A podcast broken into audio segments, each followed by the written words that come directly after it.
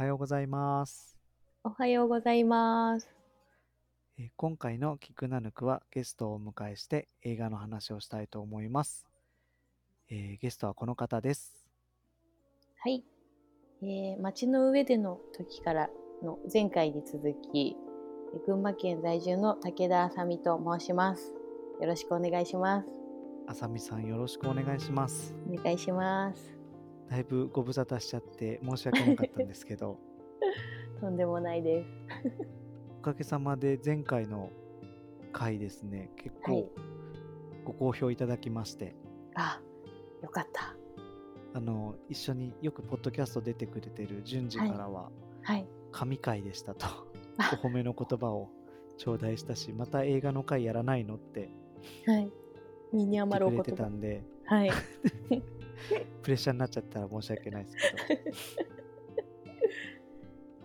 どうでした？前回。あの自分で聞いてみたりしたり。しあてみて。いや、本当に、あ、本当そうですね、しかやっぱり言ってなかったです。そうですか？あさみさん結構喋っててくださったと思うけど。喋ってましたかね。うん。あの純粋にというか単純に、あの聞いてて自分で言うのもなんなんですけど、うん。あの慶太郎さんの話と私の話話してるのを聞いてて面白かったです。あ本当ですか？はい。嬉しい。それだったら嬉しいです。聞きながら笑っちゃいました。それとあれですよね驚きの、はい、あの今津泉監督が そうですよね。聞いてくださったっていう、はい。で、ツイッターにコメントまでくださって。素晴らしい。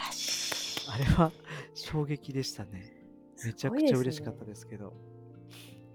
そんなことってあるんだって感じですね。うん。僕もジョゼと虎と魚たちはうんとても大切な映画ですとか、うんこれ聞いてないと書けんやつやーって思って、うん、確かに。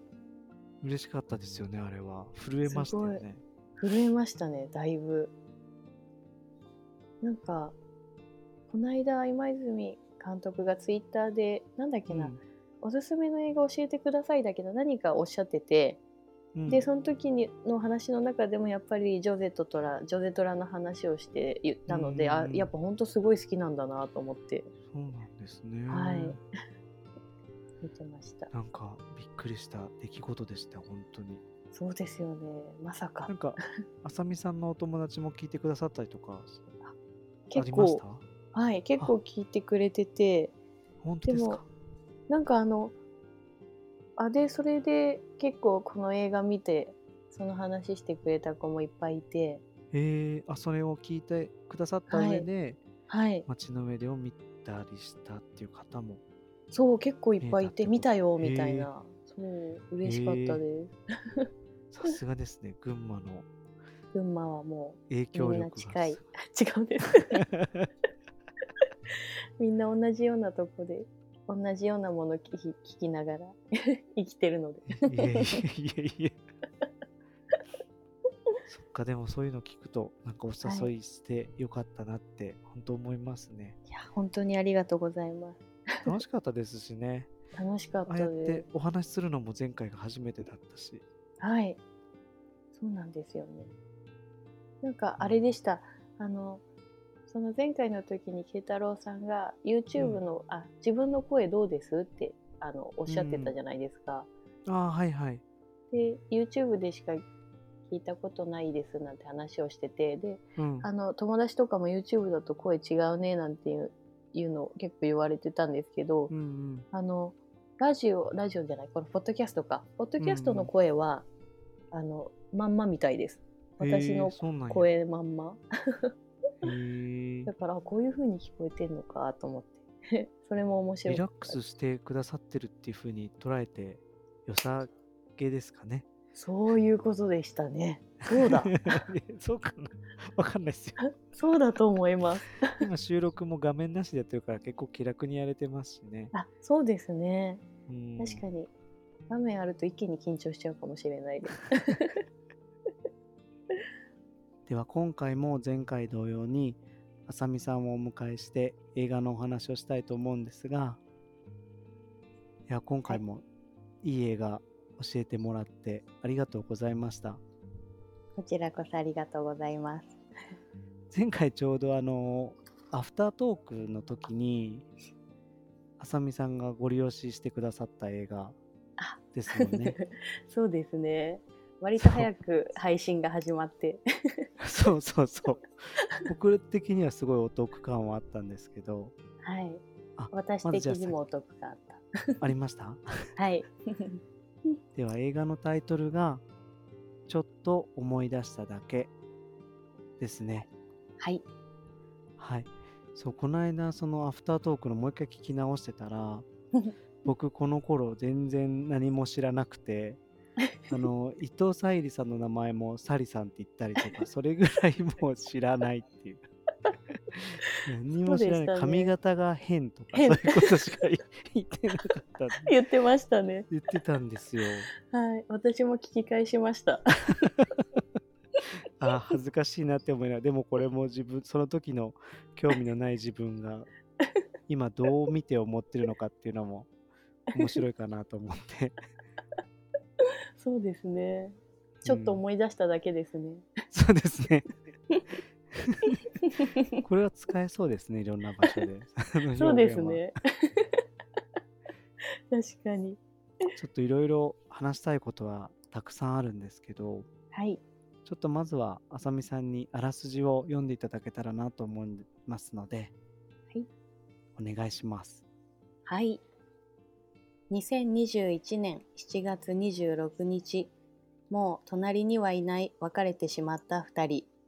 ここから1年ずつ7月26日という佐伯照夫の誕生日を定点観測しながら6年間を遡っていく。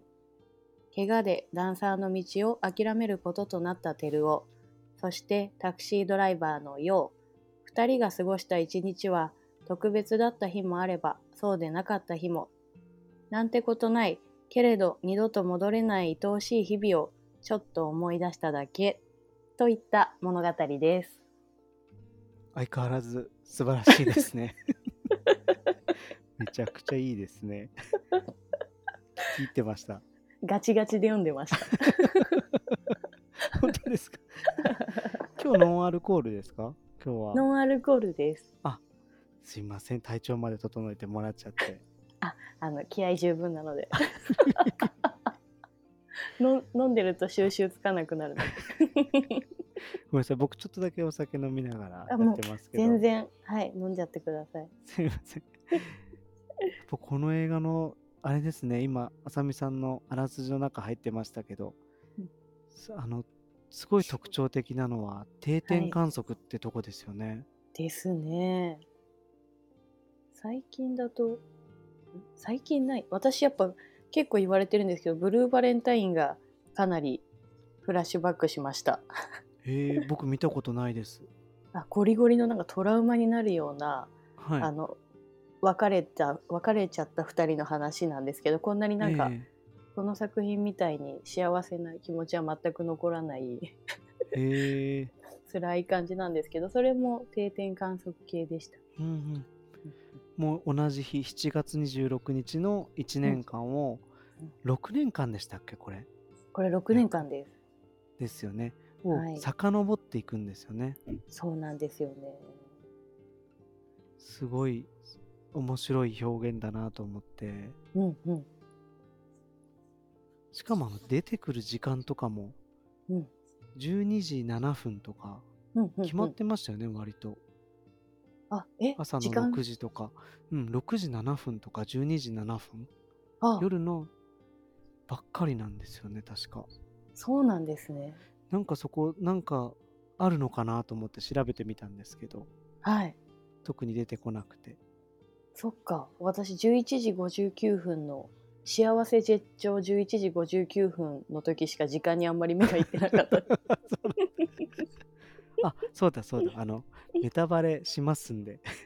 しますんで。ネタバレガンガンしますんで。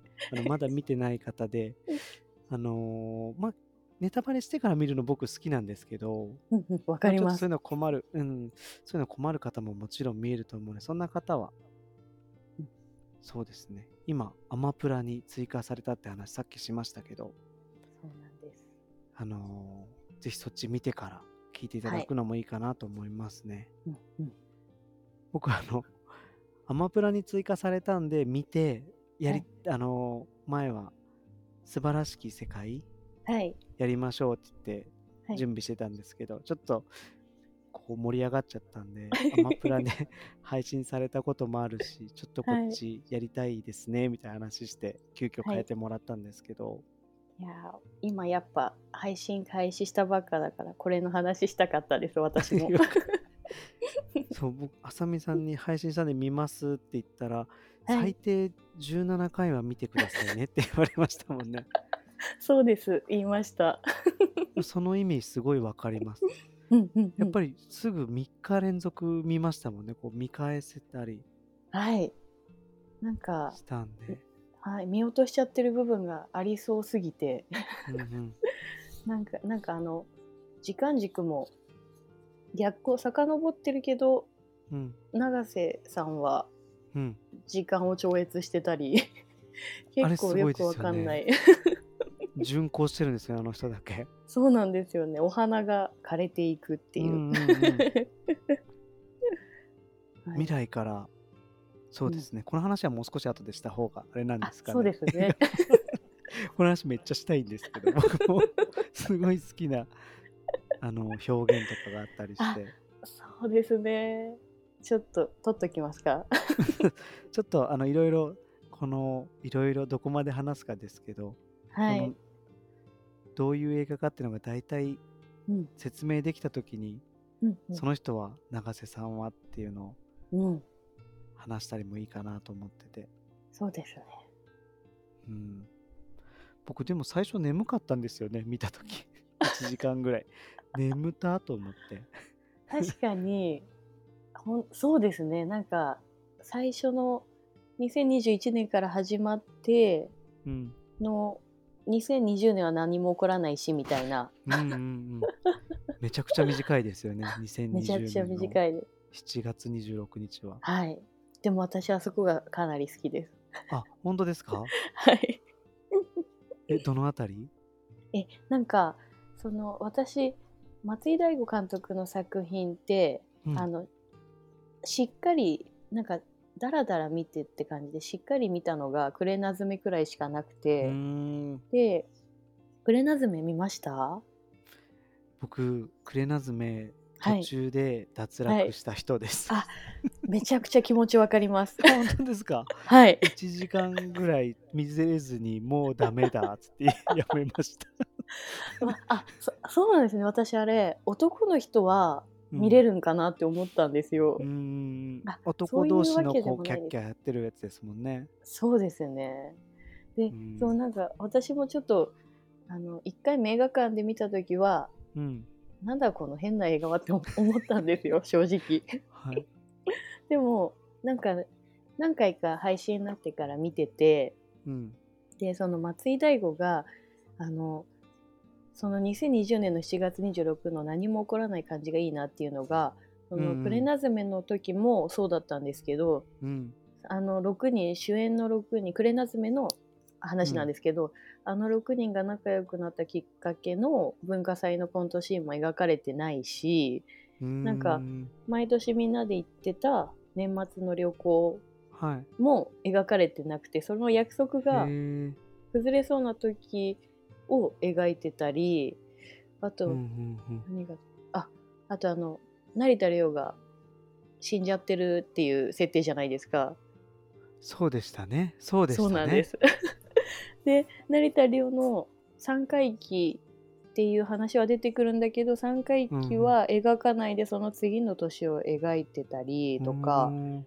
なんかそもそもこの作品自体も披露宴と2時間の間の時間が書いてたりみたいな、なんかなんて言うんだろうな。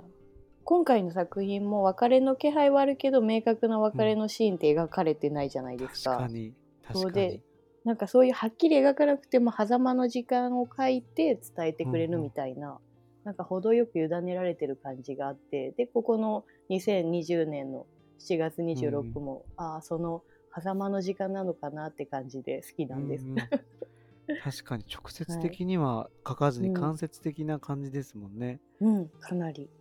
まあオチもありオチというか最初に出てきますけど2人は結局まあ別れてる状態からスタートしてはい。あの付き合ってる前あのつ別れ際だったりうんうん。絶頂の時だったりうん付き合いたてだったりってありますけど、うんなんか全部がこう、まあ、付き合った日のとかはあるのかなただ別れるのはこの後別れるんだろうなっていうようなそうなんですよ喧ね。嘩をしてたりとか、はい。直接じゃないですすもんね。うんあそう、気配か、うん気配を楽しんでるんですね。じゃあ、ねなんかそれがすごいこの作品はいいなって思いました。うんうんうん、そうですね。はい。僕も1時間ぐらい経って眠たいってなったんですけど、うんうんうん。そこからやっとでなんかこう仕組みが分かってきたっていうかあーああれですか？分からずに見たんで。なるほど。それは眠いですね。なんだろうこれ。つってこれ。マスクが変わったけどどういうこと？コロナが入ってますもんね、コロナが描写の中に入ってるんで。はい。かなり。そう2020年は白いマスクでこれあ後で見たらアベノマスクとかそうなんです。くしゃくしゃアベノマスク。そうですよね。はい。で2021年はちょっとマスクも楽しめるぐらいの余裕が出てきてるからちょっとうんうん。チェックになってるとか、うんうんっていうの全然気づかないから、あそっか最初確かに。遡っていく話っていうのが分かってないと、うん結構ね眠いですね多分。でも1回目としては合ってますよね、でも。うんうん合ってますね。なんか映画館にいたあの他のお客さんもうん。なんか全然これ最初意味わかんなかったみたいな結構みんな言ってました。しかも7月26日っていうのが毎回同じ日っていうのにも気づかないんですよね。日変わったのかなって普通に思っちゃうし。うん、そうですよね。前情報ないと。うん。そうですよね。ギミックだし、あのレトロな時計をうんあえて使うことでうん。年号も出てこないしっていうそそうういうちょっと仕掛けにしてるみたいですね。うんうんうんうん。なんかデジタル時計とかだったらうん。もうちょっとスッと入ってくるかもしれないですけど、この時計ってどういう時計なんだろうって見るところから始まるから、なおさら覚えてなくて。うんうんうん。あこれわざとなんやってそうですよね。だって普通7月26にを定点観測して6年間遡るってなったらカレンダーで表現しますもんね。そうですねはい。そうですねそしたらうんパッとわかるけど、あえてねそこをぼやかしてる、うんでこれも完全にジャムシュの「ナイト・オン・ザ・プラネット」の時間軸がアナログ時計だからですよね、きっと。あなるほどだろうなと思って。あの時計が何個も並んであこうぐるぐるって回るとこのあそこから、はい。あそこから時計なのかなと思って見てました。そっか。あそうだ大事な話しないといけないですね。このあ映画が。はい、そうジャームシュの名前も出ましたけど。そうでした。そのその映画の。定点観測の撮影方法もすごいけど、まあ、それとは別でもともとまあできできたいきさつっていうのがあるんですもんね。そうなんですよね。いいいんですか？はい、もうもう本当は僕はもう今日喋らずに浅見さん一人に喋ってもらおうと思ってたからもうバンバンそれはやおばいです。願いします。えっとこれはそのこの間の街の上でのアフタートークでもうん。あのバーッと話してたのと重複しちゃうんですけど、クリップハイプの尾崎世界観うんが、ジム・ジャームッシュの「ナイト・オン・ザ・プラネット」のあの作品のことをもう人生でベストだみたいなうん。くらい好きな映画っていう風におっしゃってて、でうん。その「ナイト・オン・ザ・プラネット」から着想を経て、うん。えっと、クリープハイプの新曲で「ナイト・オン・ザ・プラネット」っていう曲が出来上がったんですよね。うん。であちょっとここでいいですか一つ。もちろんです。この今「ナイト・オン・ザ・プラネット」っていう曲じゃないですか。うんうん。もともとあの尾崎世界観がつけてた題名は「アンビリーバボー」だったらしいですえよ。マジっすか？えダサくないですか？そうなんです。よ私衝撃で。ダサーと思って。でも馴染んでたのかな？どうなんだろう？どうなんですかね。それなんで変わったんです？なんかあるんですか？それあアンビリーバボーが。アンビリーバボーはあ、まあ、この映画を作るってなった時にうんそのスタッフたちが、うんジャムッシュの「ナイト・オン・ザ・プラネット」から撮ってるんだったらあの「ナイト・オン・ザ・プラネット」っていう曲名に変えた方がいいんじゃないみたいなへだったみたいです。す。そうなんや。ですいませんそう脱線しちゃったそれでうんこの曲が出来上がって、でこの曲で何かあの松井監督と一緒に作りたいなっていうのを尾崎世界観が連絡して、うん。でそれを受けて松井大悟監督がこれはミュージックビデオとか短編映画じゃなくてうん。あのも長編映画にしたいっていうので作られたのが、この「ちょっと思い出しただけ」なんですよね。うん。はい、すごいですよね。なんで映画に感化されてできた曲をうん、に感化されたっていうかそれをイメージして映画を作ったってことですもんね。そうなんですよね。ねさっきもあさみさんの話で直接的とか間接的とかなんかあ言ってましたけどこれも本当間接的に映画ができてるっていう僕は印象を受けたんですけど、うんうん。ジャームッシュに直接的じゃなくてはい。尾崎世界観の曲を挟んでうん。作ってるから、うん。なんかそういうところもそんな映画見たことない聞いて ないしないですよね。うん。ないんですよね。うん。だからなんかこう僕はその後いろいろ掘りがいがあって楽しかったです、うんうん。その後ジャームッシュの「ナイト・オン・ザプレ・プラネット」僕見たことなかったんで お恥ずかしい話。なんと そう。そうだったんですね。から僕は逆に、はい。逆にそっちに見ていくって映画と同じような感じでえそれ絶対楽しい。楽しかったですなんででも映画の中には本当歌から影響を歌をうんあのテーマにしてるから、うんまあ、歌詞の中に出てくるようなシーンがよくあったりとかうんうんうん歌詞の中にアンビリーバボーなんて入ってないですよね入ってないんです。入ってないんですよ。うーんどっから持ってきたのすごいですねやっぱ本当にやっぱり不思議な方ですね。でもなんかジャムッシュの映画見てたら、はい。あの足をこうタクシーで足挟む挟みそうになるの足が足がっていうシーンとかはい。あとあのクラウンが、うん。あのセリフであのお金は必要だけどはい。重要じゃないですっけ、うんうんうん。言っててあこのセリフこっから来てるんやとかそうですよね、ようちゃんは。そういううん逆から見たら、そう答え合わせすごい答え合わせじゃないんですけどえでも確かにえそれいいですね。その羨ましいです、こっち先で。ナイト・オン・ザ・プラネットあと。どどんどん掘っていくのが面白かったですね。映画何回も見たりもしたし。うんうんうん。そのクリープハイプって僕全然好きじゃなかったんですけどうんこの曲はすはい、この曲めっちゃ聴いて はい、よし他のも聴いてみるかって言ったら他の全然ダメだったんですけど。めっちゃ一緒。マジですか他一曲もそううところ聴いてない。そうわかります。頑張って何回か聴いてみたんですけどこの曲いいからっつったら ダメだと思って。一ま緒なんですね。るではまらない。はい。よかった。まるまる一曲聴けた曲がこの曲以外にはないです。ないですよね。うんいいなそういうとこもいいですね。ねいいですよね。そうそうそう。この曲良すぎるんですよね。もう。良すぎる。カラオケのリストに入れましたもん。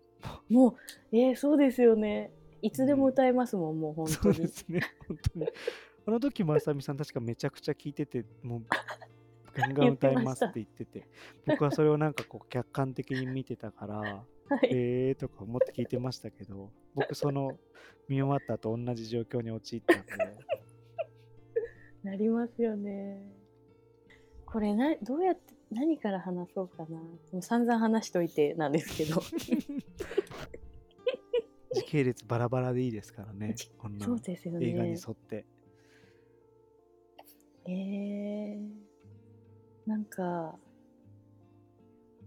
この作品私ちょっとあの街の上でに通ずるものがあるなと思ってて、うんうんなんかあのまああれは結局別れなくて幸せに2人はなっていったけど、なんかよかったこの作品がすごいいいなって思うのってその良かったあの頃とか過去にうん。なんか溺れてたりああの頃は良かったのに今はなって卑下してたりとか全くしないじゃないですか。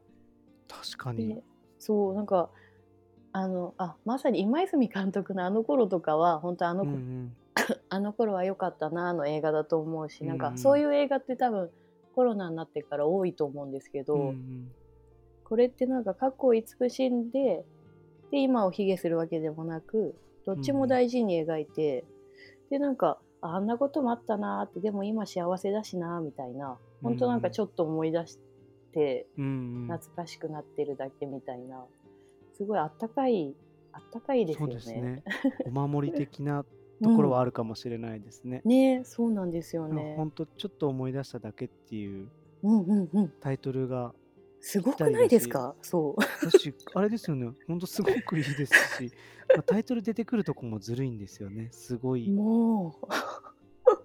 これ以上ないだろうっていう。あのーえたあれですもんね。うん。それも曲の中の歌詞から取ったんですもんねあそうですね。うんうんうんうんうん。さっきのあさみさんの話じゃないですけどこれもともとはい「。星につま先」っていうタイトルだったらしいですよね、ちょっと思い出しただけがですか？の映ちょっと画が「思い出しただけ星につま先」っていうはい。タイトルだったってイあンタビューそうなで見ましたんですか。それは知らなかったです。それもスタッフさんとか、あの池松さんとか、はいみんは。ないの意見を聞いてはい。あの曲のタイトルからちょっと取ろうっていうことで、うん。あの変わったみたいですね。そうなんだ。星につま先だとちょっとピンとこないかもしれないですもんね。もう全然来ないですね。ね最後に出てくるタイトルではちょっとないのかなとも思うけどそうですよね。新なんかこの監。督の人もともと最初こう日付とかも入れようとしてたみたいなのをインタビューで見かけてそれもはいはいはい。2021年何月とかうんうんうん。で入れたらやっぱり脳はすぐ分かっちゃうんですけどうん多分入れてたらすごい分かるじゃないですか、あそういうことかってわかりますね。そうですよね。でもそれをスタッフさんとかの意見とかみんな聞いてうん。なしにしたってこう最初こう戸惑わせるみたいなななんかこう自分でこうやるんですけど結局皆さんの意見をちゃんと取り入れる余地があるっていうところ、うん。うん。うん、そういうところもいいなと思って、確かにみんなで作ってますね。うん、そうですよね。だってあのカメラマンだっけな？なんかスタッフとかもうんその池松壮亮があのあスチールカメラの人とかがは、うんと池松壮亮が紹介してあの、うん関わってくれた人だったりするみたいなんですよねへ。うん。そうだそうだ。そうになんかあれだパンフレットに書いてあったんだ。あそうなんですねはい。いいな映画館で見たのはめちゃくちゃいいなって思いましたこれ立て立てなくなるんじゃないかなと思って立てないですね。立てないですよね もう毎回立てないです。毎回立てなかった。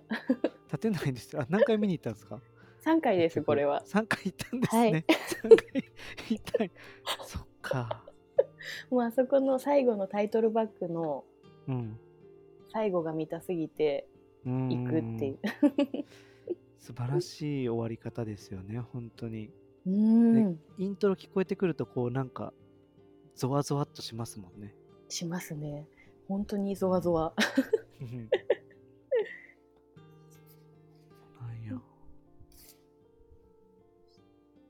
もうどんどんあさみさん話してもらえたらはい。今私なんか言おうと思ったんだけどなんだっけなと思って。全然ゆっくり時間はあるんではい。あ、そうだ。そのナイトンジャームッシュの方のナイト・オン・ザ・プラネットもうんあの5つの都市の話じゃないですか。うんうんはいで全然5つの都市の話は全くつながってないうんじゃないですか。うんで一番最後のヘルシンキだけうんあの夜が夜明け夜が明けるじゃないですか。はいはいはい。でもこのちょっと思い出しただけを見た時にあもうここももう寄せてるっていうかなんかああこっちもまあ歌にある通りーね、あの夜にしがみついて朝で溶かしてなので、うん。それをこう忠実にというかすごい綺麗にどっちも夜明けを描いてるのがそうですかなりグッときました。だって5年間のうちは朝うんないですもんね。朝朝ないです。焼けは撮ってないですもんね。はい。全で部帰り道。0時6分か、そうですよね。うん、確かに。やっぱ夜のシーンがすごい綺麗ですもんね本当に。うん綺麗ですよね。なんでかこのあのううん。ん、あどうぞどうぞ。あすいません。牽引して撮ってるじゃない撮ってるんですよねこの作品が。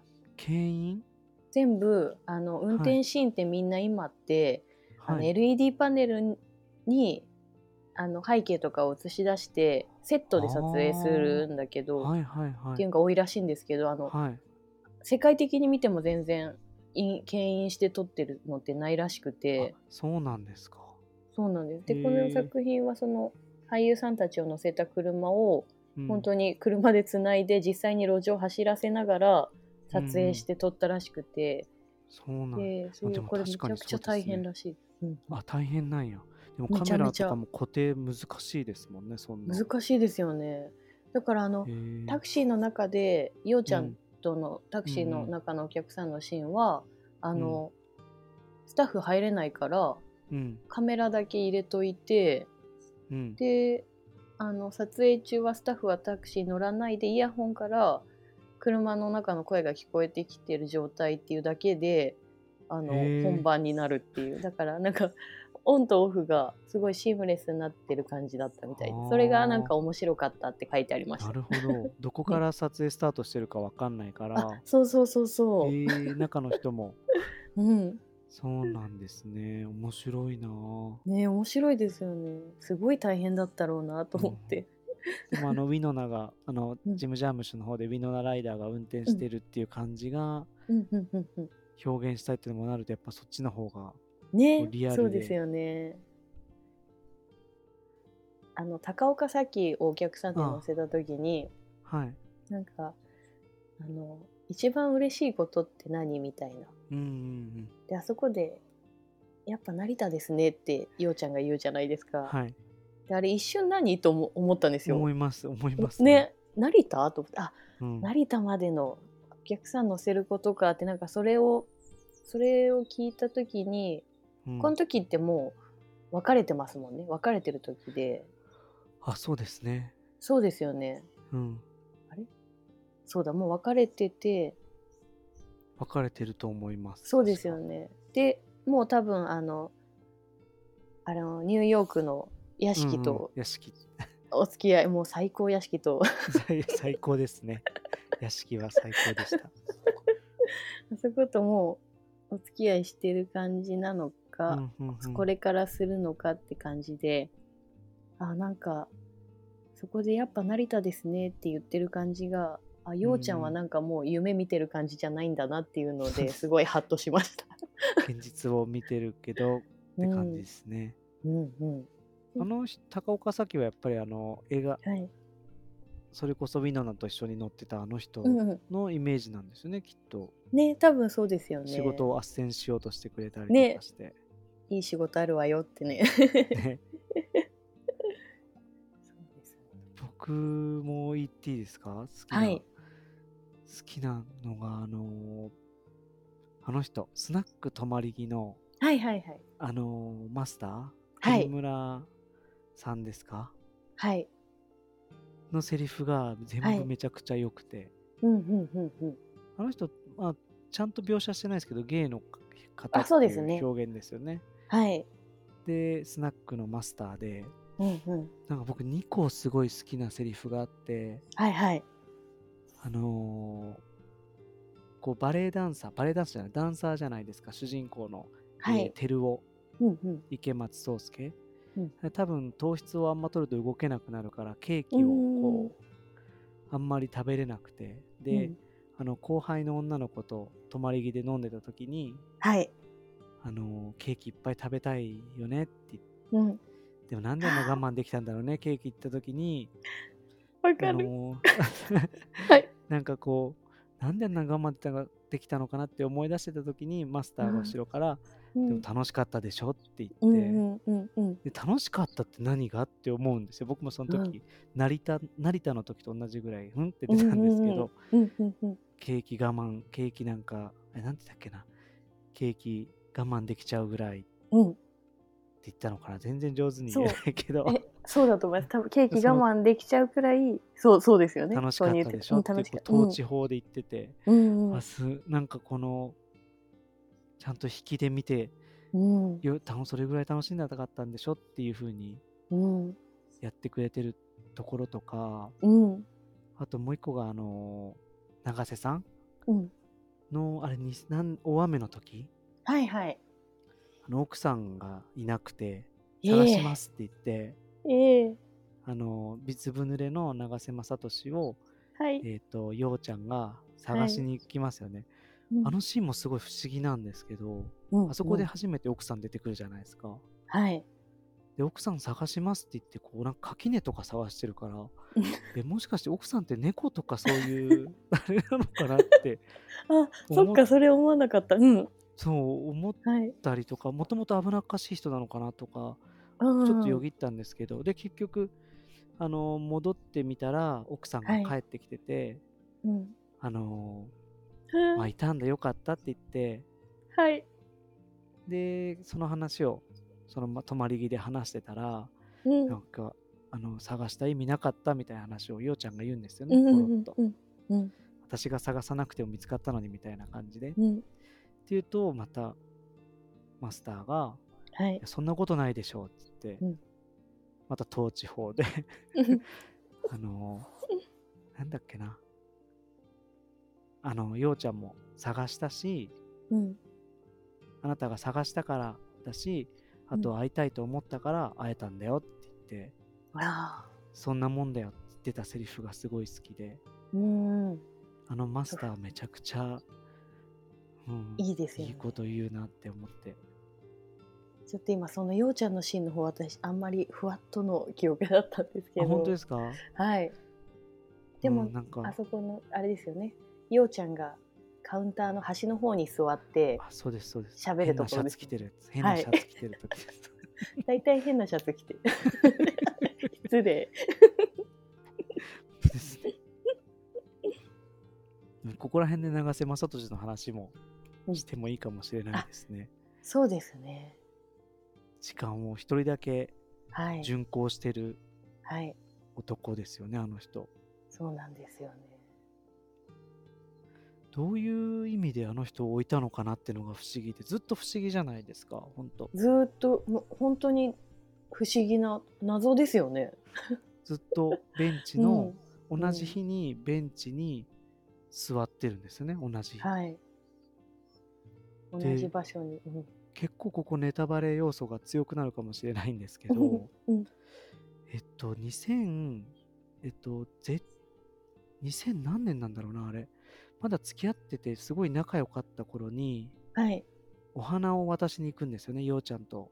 行きましたね。ねうんで、命日だからって言って、うん置くんですよね。渡しに行くんですよね。うんその奥さんの。はい命日だからお花をって言って。うんうんうんうんってことは、その前の時の初めて会うずぶ濡れの中で会った時に、うんその後亡くなったのかなとかあ思ったり？ただもともとあの人は巡行してるから。そうそうなんですよ。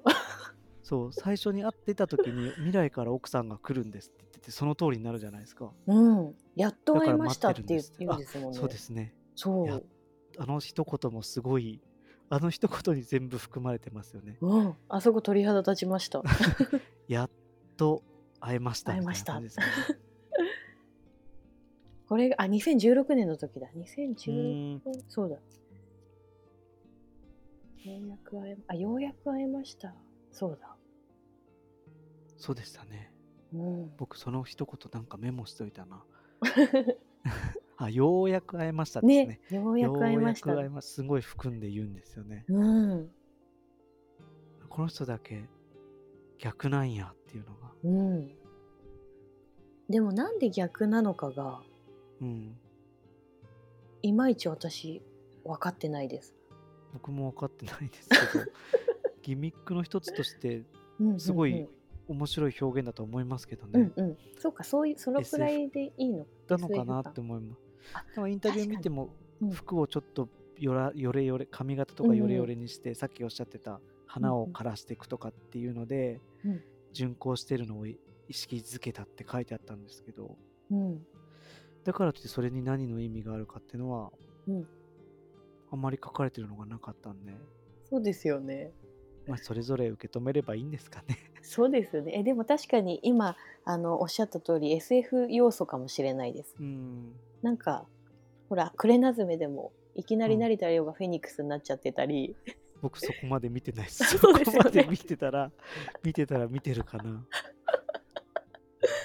そうですよね。でなんか今回も本当はようちゃんのタクシーを あの松井監督は空に飛ばしたかったらしいですよ。僕もそれ見ました。したすごい飛ばすんですよね、いつも。飛ばしがち。飛ばしがちなんですよね。ちょっとね変わった映画を撮られる印象が強いです。初めて普通の映画だっていう感覚ですねなんか。なんかその飛ばすのをやめて、うん信号を全部うんうん青にしたってうんいうのをうんうんはい見ましたすんごいね気持ちいいですよね、あそこ。いいですよね。信号青ってだって気持ちいいですもんね。気持ち順番に青になってきますもんね。はい。なんかあれ、車中泊した次の日の朝に、うんうんちょっと離れた町で目が覚めて、はい。朝あれになったことがあるんですけど、めちゃくちゃ上がりますもんね、なんか。いやーブレーキがいらない。そうそうそう。しばらくいらないっていう。そうですよね。それこそ本当そのまま飛べそうですよね。本当に。でそれを抑えてあれにして、まあ、なんか滑走路みたいですもんね、本当に。そうですね。確かに。ライティングして。確かに。よかったでも飛ばなくてって思いました。そうなんですね。いろいろはい見てる人は。なんかクレナズメとかの見ててはいももっとすごい表現が入ってたりとかするって言ってたんで、そうなんですよ。文章だけでは見たん。ですけど。そうそう。心臓を投げる。もう謎なんですよ。全然意味わかんない。それはそれででもいいんですよね、きっと。面白いです。笑っちゃいます。うーん。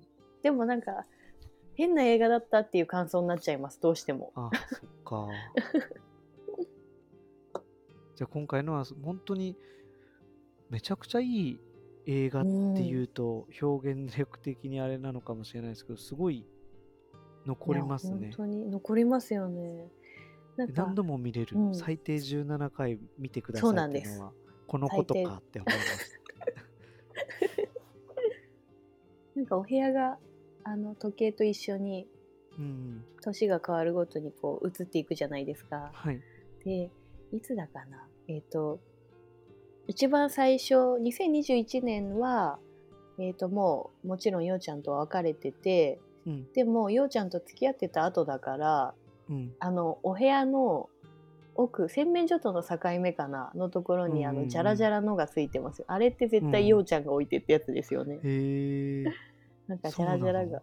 そうなんかそういうのがすごいあってへえ。いつだっけな。で2020年とか19年の辺はうん。ま、だそのようちゃんの気配はあんまりないお部屋で、でうんうんうん、猫ちゃんがもんじゃがようちゃんのお荷物を引っ張り出すという、あのバレッタが出てくるっていう、はいはいはい。あそこのシーンくらいでようちゃんの気配がしててでその1個前の年が、うん、あれ絶頂の時かな。あ幸せ絶時？頂あ幸せ絶頂のそうだ、うん。まうんと前ですね。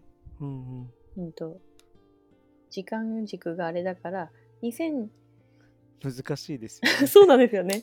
2017が幸せ絶頂のあのうん。誕生日をベッドの上で一緒に過ごしてたのがはいはいはい。2017か、あれうんうん。2017でその2018年があののお部屋が映った時がなんかイルカちゃんのお人形があったり、お花が生けてあったり、ああ、まだ。そう。2週間前までいたとかですもんね。そうですよね。2週間連絡がつかなくなって。うんうんうん。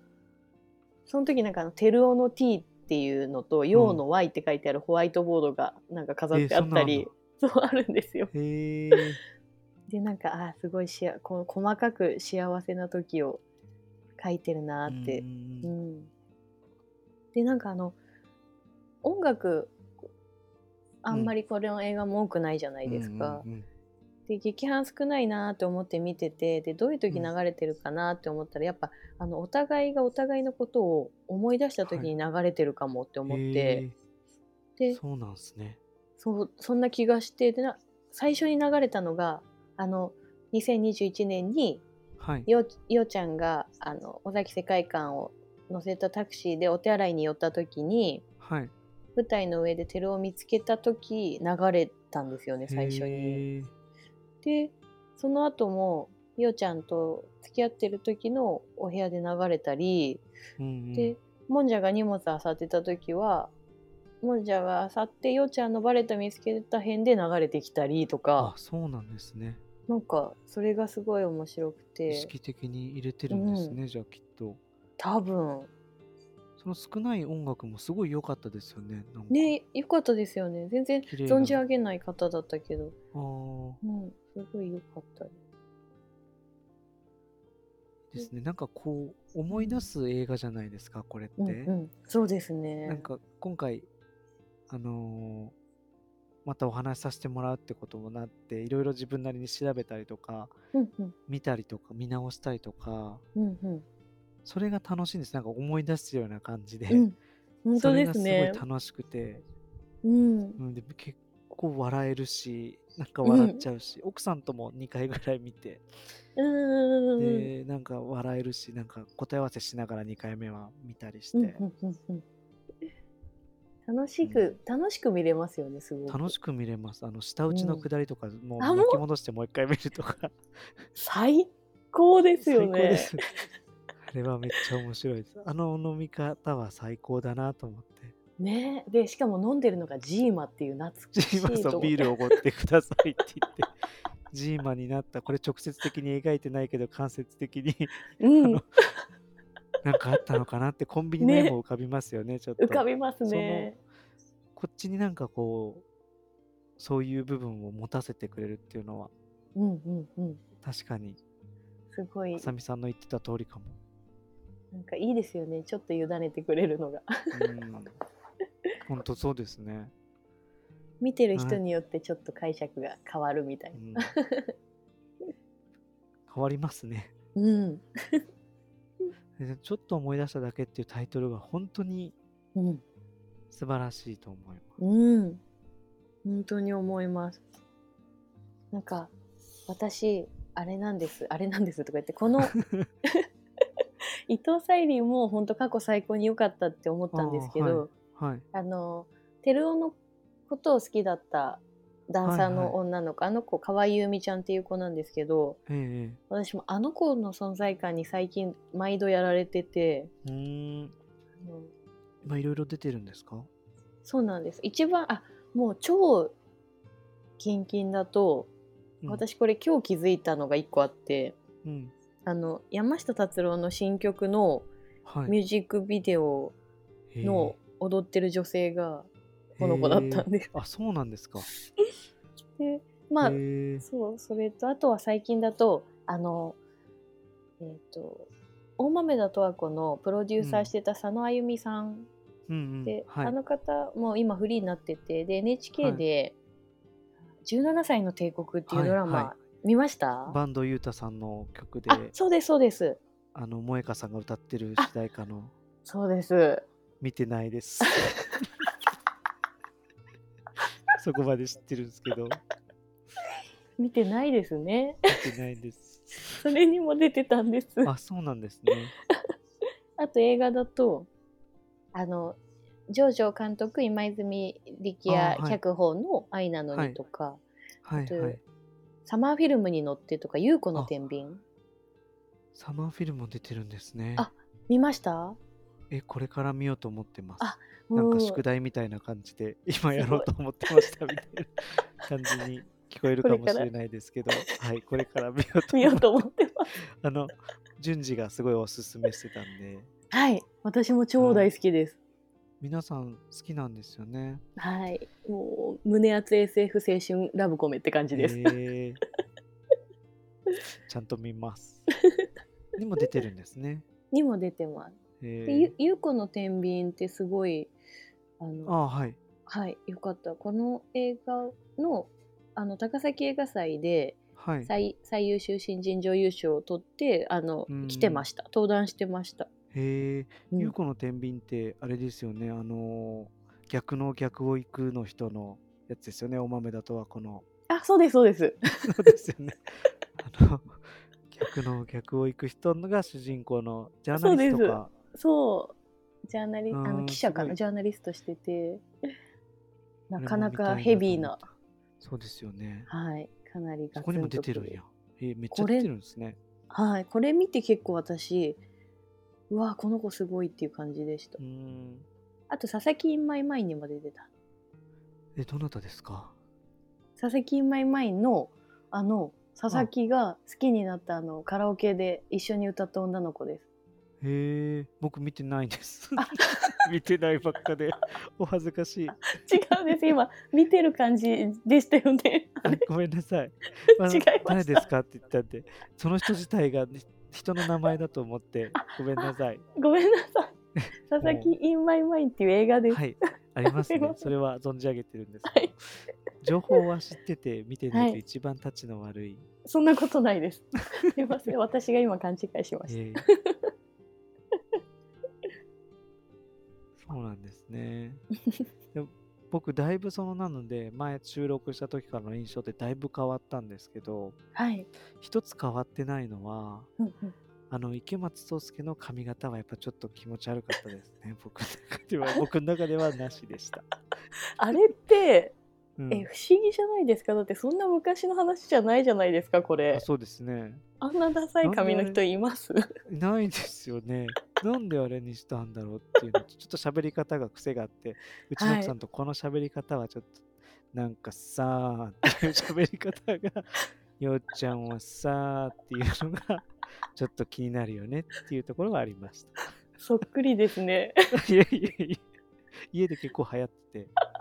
あんまり口動かさないで喋りますよねそうですしかもあの後輩のことを話すときはちょっとうんよく見えるように喋ってるのか分かんないですけど、そういうところもすごい表現してて、確かに 大人はいろいろあるんだよけど、そうそうそう。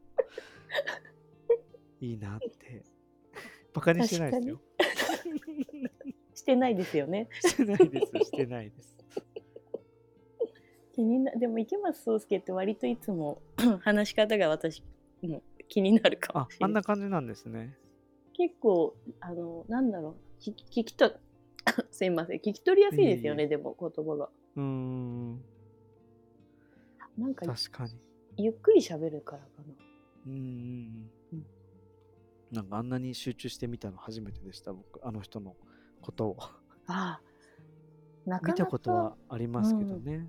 うんうんうんまあ、沙莉さんもそうなんですけど、うんうんあの大豆だとはこのすごいナレーションの人ってことしか知らなかったんで、そうですよね。大豆田とはこのナレーションめちゃめちゃいいですよね。あのサイりしました。うん。そこが紐づいたときに、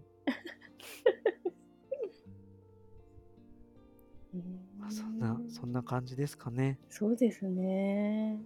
だらだらすごい喋っちゃってすみません。そういう映画なんですよね、きっとダラダラ喋っちゃう。あそこいいよね、みたいな。うんなんか言っときたいこととかあります？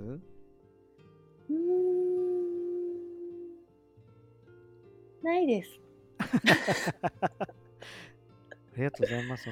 ちょっとあの、また、この映画の前にやり,、まはやりたいって言ってた、うん素晴らしき世界も、はい。僕もあれすごい感動というか、なんか心うん揺さぶられたんで、うんうんうんちょっとそこを言葉にして話してみたいなと思ってるんで、はい。また7月ぐらいにちょっとどこかで、ここで言えばちゃんとやると思うんで、さみさんも忙しいとこだとあるあると思いますけど、またお付き合いいただけたら。いやもうぜひともお願いします。